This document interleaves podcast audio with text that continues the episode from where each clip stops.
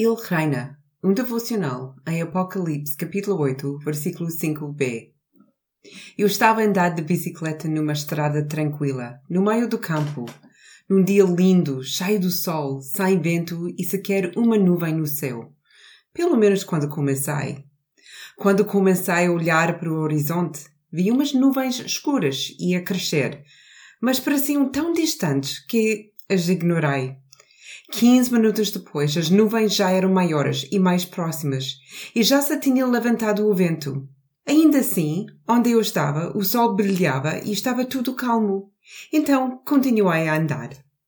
Quando cheguei ao ponto mais longe da casa, houve um clarão de relâmpagos e de seguida um estrondo de trovões, Parei, virei a minha bicicleta na direção da casa e pedalei o mais rápido que consegui, sempre a desejar ter prestado mais atenção às nuvens e não ter parado só quando os relâmpagos e os trovões começaram.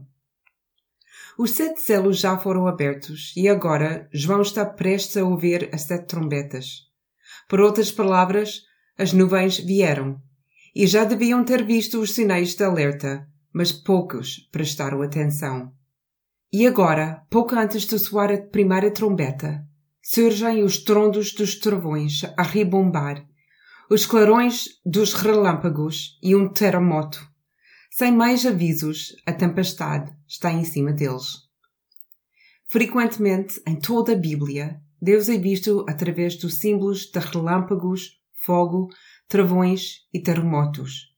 Embora ele prefira mostrar-se àqueles que ele ama em sussurros e brisas suaves, ele também não se põe a mostrar a sua força ao mundo através de demonstrações de grande poder. É uma forma de chamar a nossa atenção e de nos lembrar que Ele é santo. Ele está presente. Ele não está muito longe. E Ele não vai deixar a injustiça passar. Então hoje, antes da tempestade chegar, antes dos relâmpagos e dos travões, olhem para as nuvens e observem os sinais de aviso. Ouve Deus numa brisa suave e com um sussurro. Não esperes que Ele apareça em todo o seu poder e santidade antes de prestares atenção. Segue o Cordeiro, e nenhuma tempestade te fará mal, nem mesmo te assustará.